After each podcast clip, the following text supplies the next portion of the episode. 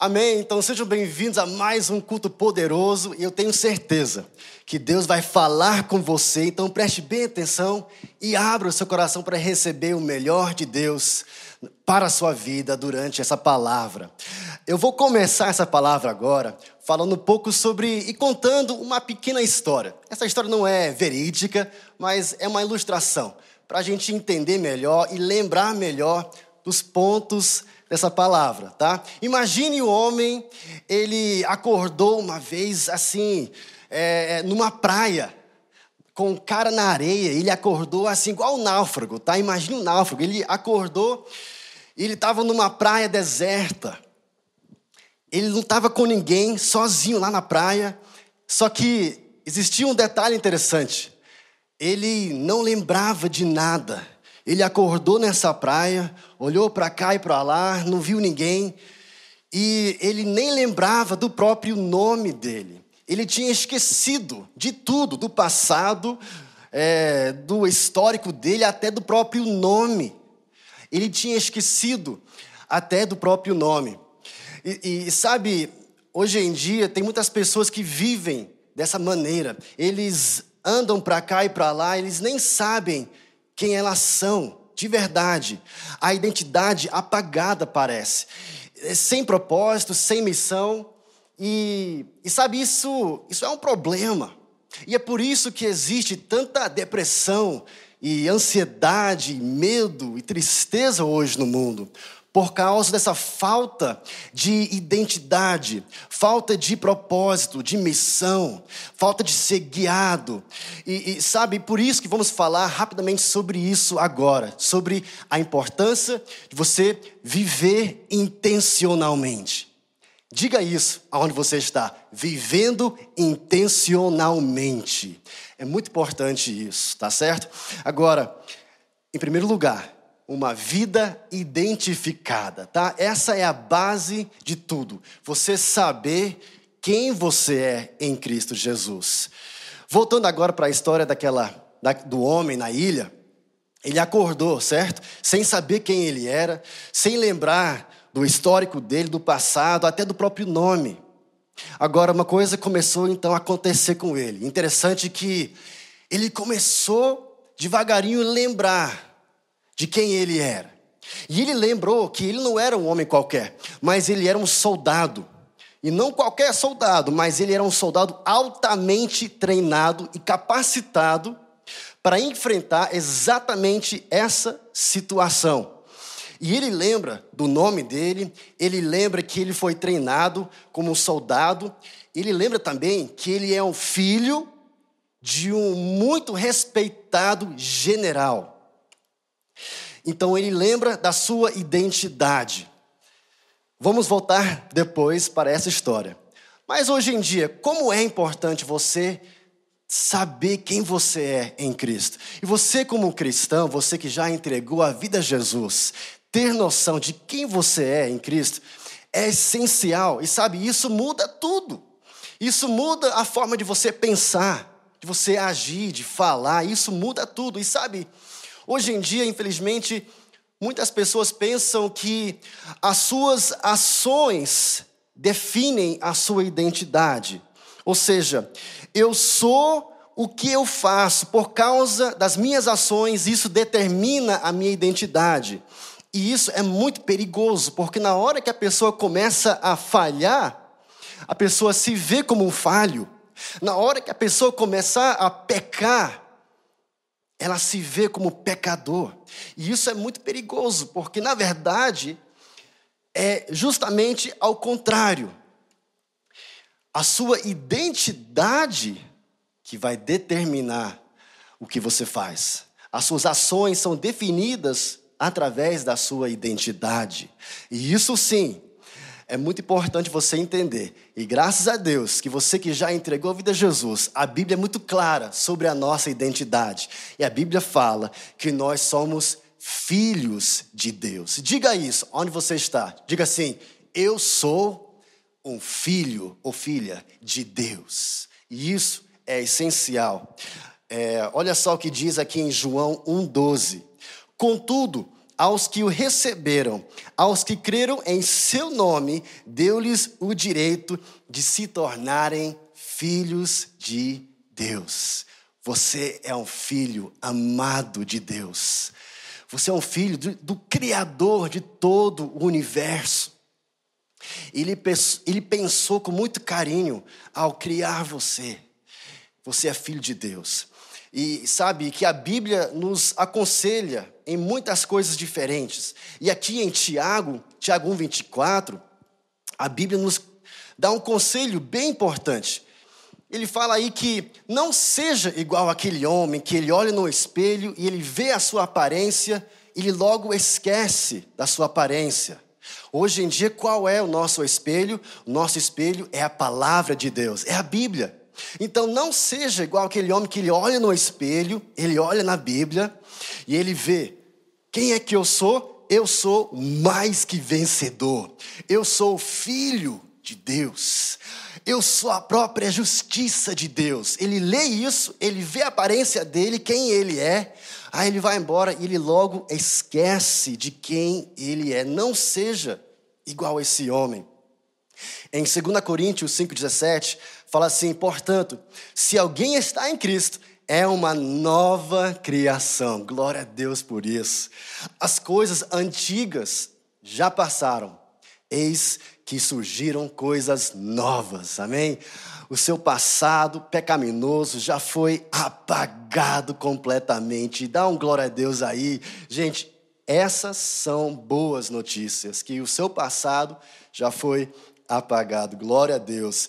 Em 1 Pedro 2,9, fala assim: vocês, porém, olha só, falando da sua identidade, vocês, porém, são geração eleita, sacerdócio real, nação santa, povo exclusivo de Deus. Você pertence exclusivamente a Deus. Isso é tão forte, gente. Isso é essencial para você entender da sua identidade. Agora, Preste bem atenção. Para, para quê? Para anunciar as grandezas daquele que os chamou das trevas para a sua maravilhosa luz. E isso nos leva para o nosso segundo ponto. Você já tem uma vida identificada e agora uma vida propositada. O que é uma vida sem propósito? Você vai andando sem rumo. Vamos voltar para a nossa história do homem na ilha. Ele acordou, não sabia quem ele era, ele finalmente lembrou da sua identidade, mas agora ele está andando pelo mundo, andando pela ilha, nesse caso, sem saber o que fazer. Mas aí uma coisa interessante começa a acontecer com ele também. Ele começa a lembrar que, na verdade, ele foi enviado com uma missão para esta exata ilha.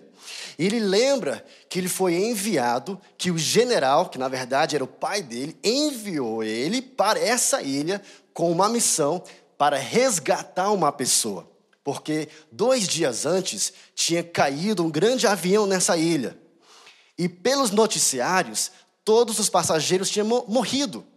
Mas um dia depois, Alguém ouviu, parecia como se fosse uma comunicação de um rádio meio quebrado, parecia uma criança tentando comunicar e, e, e, pedir socorro. Então, eles enviaram esse homem especializado nessa área de resgate e sobrevivência para esta exata ilha. Então, agora ele tem uma missão, que é o resgate dessa alma perdida.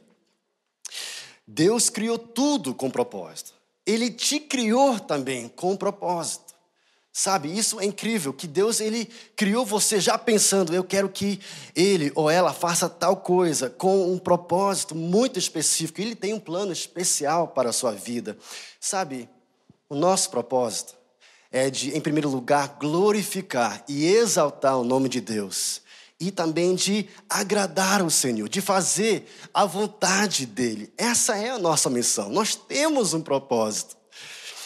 Mas, em primeiro lugar, temos que lembrar que é tudo sobre Ele. É tudo sobre Ele. Hoje em dia é tão fácil a gente ficar pensando que nós somos o centro do universo. Não, é tudo sobre Ele. Olha, olha só o que fala aqui em Romanos 11, 36.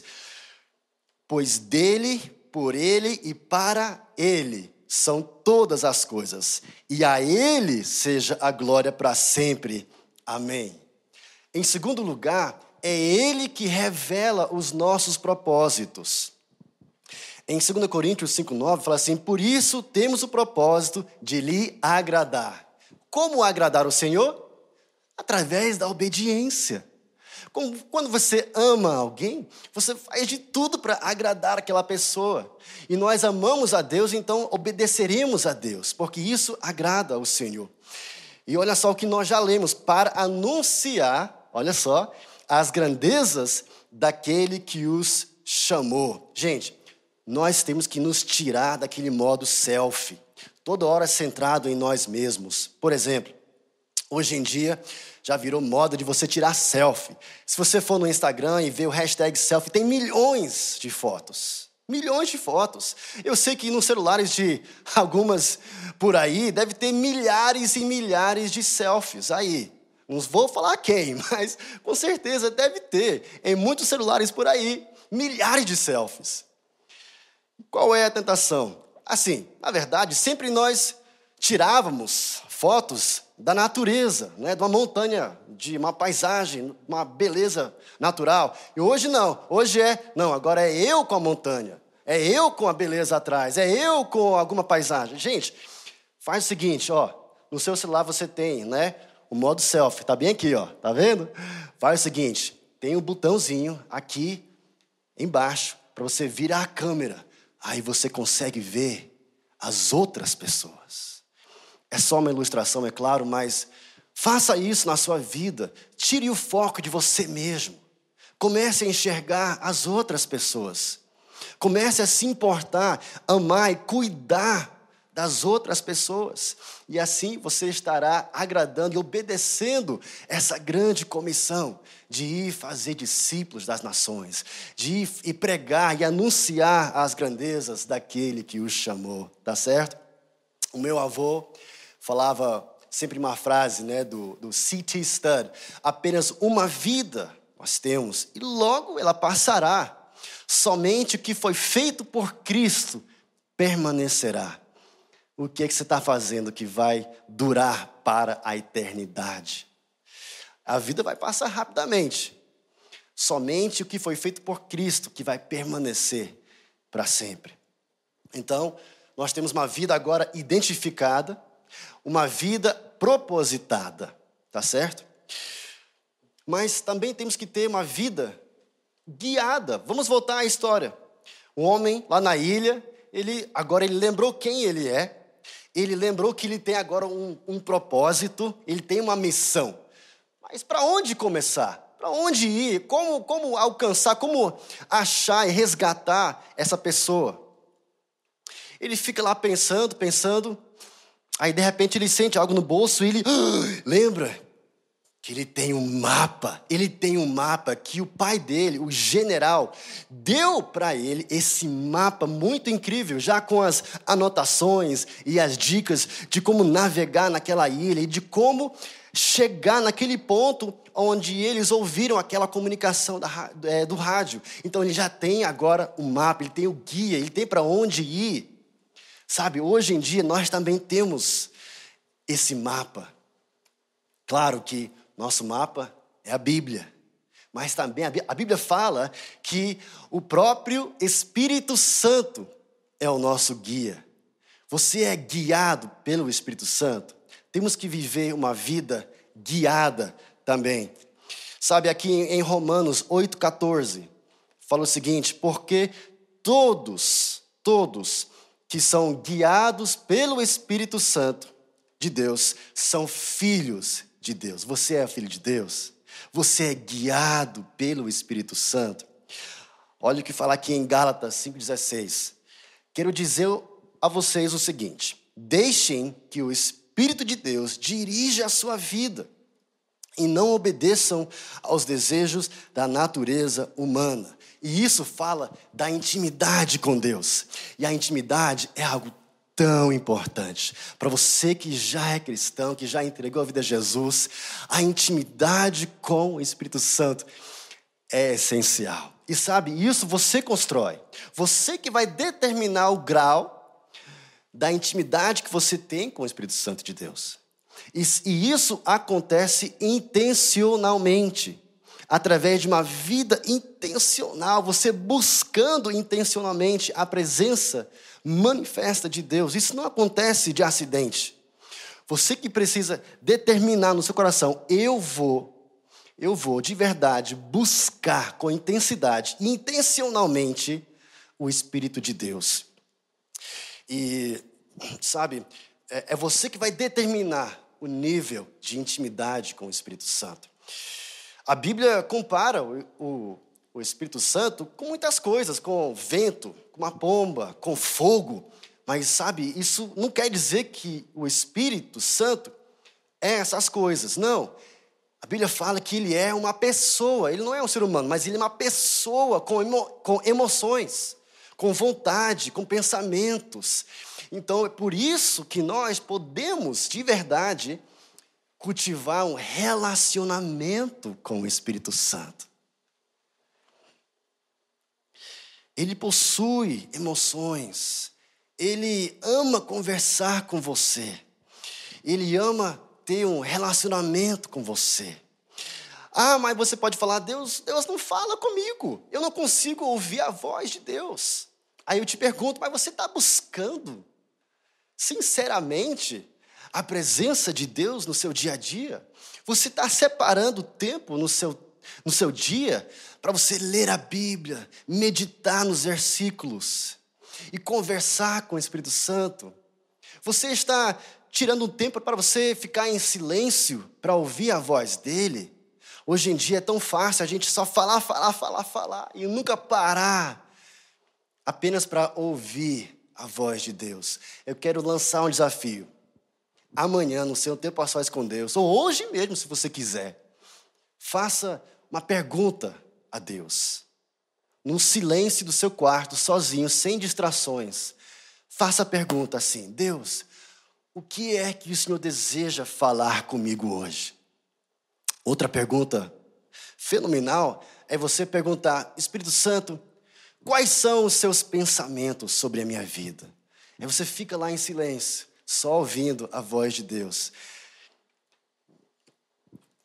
Sabe, conhecer o Espírito Santo vai muito além de você saber muitos detalhes sobre ele.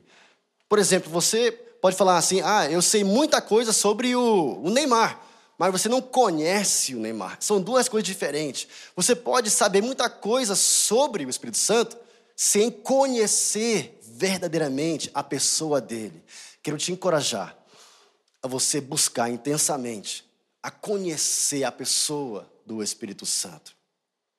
Agora, como, como ouvir a voz do Espírito Santo? A Bíblia fala que o Espírito Santo, ele comunica com o nosso espírito, que foi regenerado. E o nosso espírito, então, comunica com a nossa mente. Por isso que às vezes você pode pensar, cara, eu acho que isso é eu pensando, é, eu acho que é, é o meu pensamento, mas se for de acordo com a Bíblia, talvez seja a voz de Deus falando com você.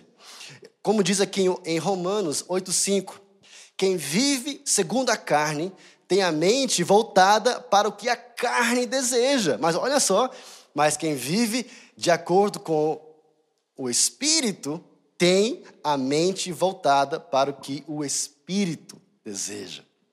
Então vamos lá, gente. Nós já temos agora uma vida identificada, certo? Temos uma vida propositada e temos uma vida guiada, guiada pelo Espírito Santo. Mas vamos além. Nós temos que ter agora uma vida impelida. O que, que é isso? É uma vida movida, movida pelo Espírito Santo. Vamos voltar à nossa história, tá? O homem está lá, ele lembrou da sua identidade, ele lembrou da sua missão, do seu foco, do seu alvo, do seu propósito. E agora ele é guiado, que ele tem um mapa nas mãos. E ele vai seguindo esse mapa, vai por altos e baixos, né, picos e vales, e de repente ele se encontra em cima de uma alta cachoeira. Uma cachoeira muito alta, talvez o tamanho de uma altura de 20 andares, um prédio muito alto, mas é uma cachoeira lá em cima.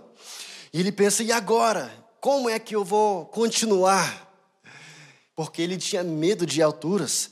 E ele olha lá embaixo, ele vê pedras. Então ele pensou: não posso é, pular daqui porque é muito alto e existem pedras lá.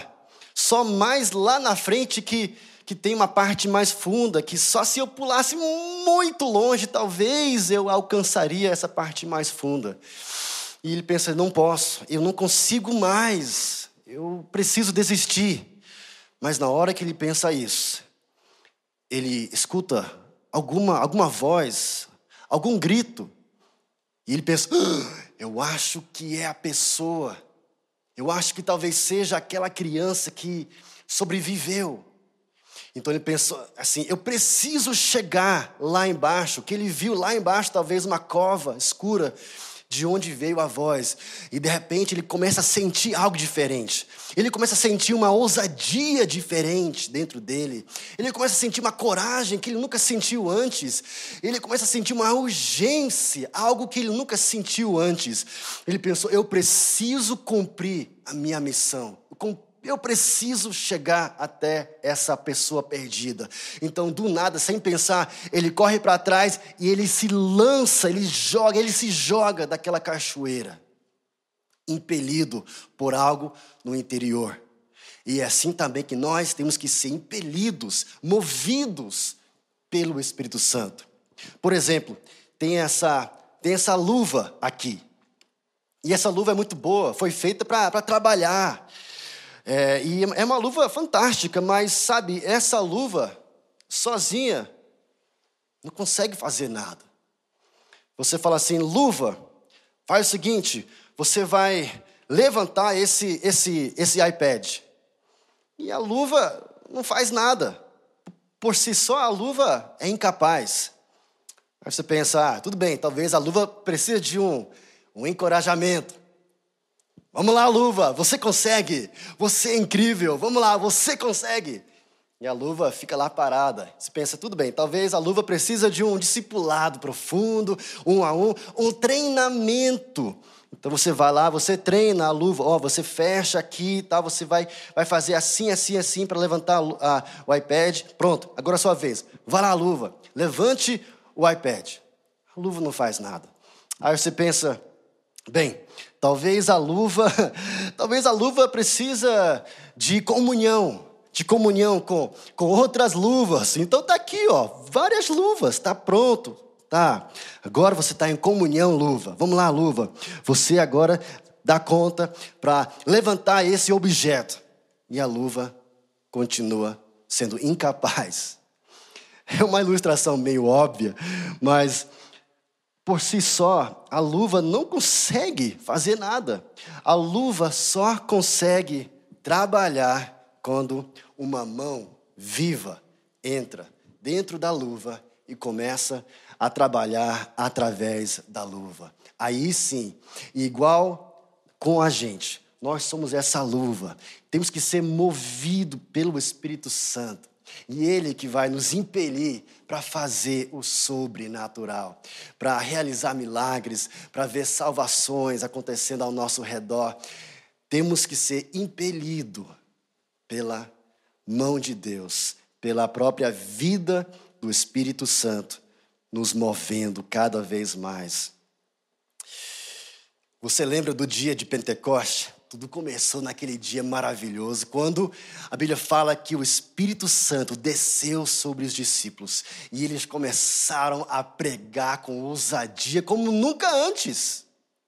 Eles começaram a realizar milagres, sinais e maravilhas como nunca antes. Tudo por causa do Espírito Santo que os impeliu.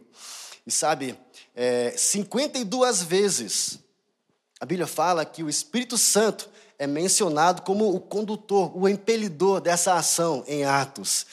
Por exemplo, o apóstolo Barnabé, a Bíblia fala que ele foi impelido para, de repente, vender um terreno que ele tinha, um terreno muito caro. E ele foi impelido, movido pelo Espírito, para vender esse terreno e doar tudo para a igreja. Uma outra ocasião, Aliás, vamos voltar rapidamente para o, o Barnabé. Você já sentiu isso?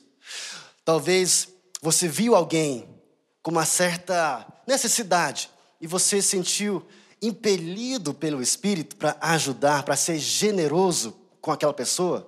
Isso é o Espírito te impelindo para agir. Outro exemplo é o Simeão. O sonho dele era de ver Jesus. E a Bíblia fala que ele foi movido pelo Espírito para ir ao templo para ver Jesus. Olha só o que diz aqui em Lucas 2:27. Movido pelo Espírito, foi ao templo e foi justamente, olha só, quando os pais trouxeram o menino Jesus para fazerem com ele o que a lei ordenava. Ele foi movido para ir no templo justamente naquele dia, naquele horário, para ver Jesus. Gente, deixa o Espírito te mover para ver Jesus. Falando em Jesus, o próprio Jesus também foi impelido pelo Espírito. Olha só o que diz em Marcos, Marcos 1, 11 e 12. Fala assim: Então veio dos céus uma voz: Tu és o meu filho amado, e em ti me agrado. Na verdade, Deus está falando isso para você hoje. Você é o meu filho amado, e em ti me agrado. Olha só, logo após o Espírito o quê? O impeliu para o deserto e lá ele jejuou por 40 dias e 40 noites. Seja impelido pelo Espírito e você vai sentir uma ousadia e coragem sobrenatural. Igual fala em 2 Timóteo 1,7 que Deus não te deu um espírito de covardia, mas sim de poder, de amor e de moderação. Seja impelido pelo Espírito. Agora vamos lá, você tem uma vida identificada, uma vida propositada, uma vida guiada e uma vida impelida. E agora você vai viver uma vida plenamente vivida. Plenamente vivida. Vamos voltar pela última vez agora a nossa história do nosso amigo na ilha. Ele pulou da cachoeira lá em cima. Ele conseguiu alcançar aquela parte mais funda. Ele sai da água em procura ele entra naquela cova escura e ele finalmente ele encontra aquela criança. Missão cumprida. Ele ele abraça a criança, ele fala assim: "Você não precisa se preocupar mais, porque a salvação te encontrou". E essa é a nossa missão. Esse é o nosso propósito, de salvar almas, de salvar almas. Sabe, nós temos muitas promessas de viver uma vida plena em Deus. No filme Coração Valente, o William Wallace, ele fala assim: todos os homens morrem, mas nem todos vivem. Isso é verdade, que todos nós, nós vamos morrer um dia, mas nem todos vão viver verdadeiramente, viver uma vida plena em Deus. Olha só o que diz em João 10, 10. O ladrão vem apenas para furtar, matar e destruir mas eu vim para que tenham vida e tenham plenamente. Glória a Deus por isso. Glória a Deus por isso. Olha só o que fala aqui em Gálatas 5:1. Foi para a liberdade que Cristo nos libertou. Portanto, permanecem firmes e não se deixem submeter novamente a um jugo de escravidão. Deus te libertou por uma só razão, e essa razão é para você viver nessa liberdade. Você é livre, meu irmão. Você é livre. Eu já declaro liberdade sobre a sua vida. Eu declaro liberdade sobre os vícios, liberdade sobre os pecados. Eu declaro que você é verdadeiramente livre e que você poderá viver uma vida plenamente vivida em nome de Jesus. É isso que eu declaro sobre a sua vida hoje. Então, como viver intencionalmente? Viva de acordo com a sua verdadeira identidade intencionalmente. Cumpra o seu propósito intencionalmente. Seja guiado e impelido pelo Espírito intencionalmente e cultive a intimidade com o autor da vida intencionalmente, todos os dias. Quero te desafiar, você separar pelo menos 10 minutinhos por dia, de você cultivar uma verdadeira intimidade com o autor da vida. E você, quem é você? Qual é o seu propósito? Talvez você está assistindo, você fala assim, Isaías, eu confesso que eu não sei quem eu sou de verdade. Eu vivo para cá e para lá, faço o que eu quero fazer, que me faz sentir bem, mas eu confesso que eu, eu não sei quem eu sou de verdade. E, sabe, eu, eu sinto que não tenho um propósito, eu não tenho uma missão. Eu não estou vivendo uma vida guiada ou impelida, ou não estou vi vivendo essa vida plena em Deus. O que, que eu faço? O primeiro passo é de você se entregar inteiramente nas mãos de Deus. Inclusive, se você quiser fazer isso agora mesmo, repita essa oração junto comigo. Fala assim: Senhor Jesus, eu agora entrego a minha vida inteiramente nas tuas mãos. Seja hoje o meu Pai. Eu peço perdão dos meus pecados. Eu viro as minhas costas para o mundo e para o pecado. E eu entrego a minha vida ao Senhor. Seja hoje o meu Pai. Diga isso, eu te amo, Jesus. Entra na minha vida e toma controle da minha vida. Em nome de Jesus. Amém. Amém. Amém. Se você fez essa oração agora, pela primeira vez, eu queria te parabenizar e também dar as boas-vindas à família de Deus. Você acabou de receber uma família enorme, uma família que é o corpo de Cristo. Seja bem-vindo. Se você fez essa decisão, você deseja um novo começo, quero te encorajar a você entrar em contato com a gente, clicar bem aqui embaixo no, no link. Eu quero aceitar Jesus, quero entregar minha vida a Jesus, que nós queremos entrar em contato com você. Nós queremos te apoiar nessa nova decisão, porque é a decisão mais importante da sua vida. E nós queremos orar por você, tá certo? E você que já entregou a vida a Jesus, eu quero orar por você também. Em nome de Jesus, que você tenha de hoje em diante uma vida identificada, uma vida propositada, uma vida guiada e impelida pelo Espírito Santo e que você possa viver a vida plena de Deus, o melhor de Deus da sua vida. E eu declaro de hoje em diante um novo nível de coragem e de ousadia e de obediência ao Senhor, de ser impelido, ser movido verdadeiramente pelo Espírito Santo e isso que eu declaro sobre a sua vida, em nome de Jesus. Amém, amém, amém. Deus te abençoe e até a semana que vem.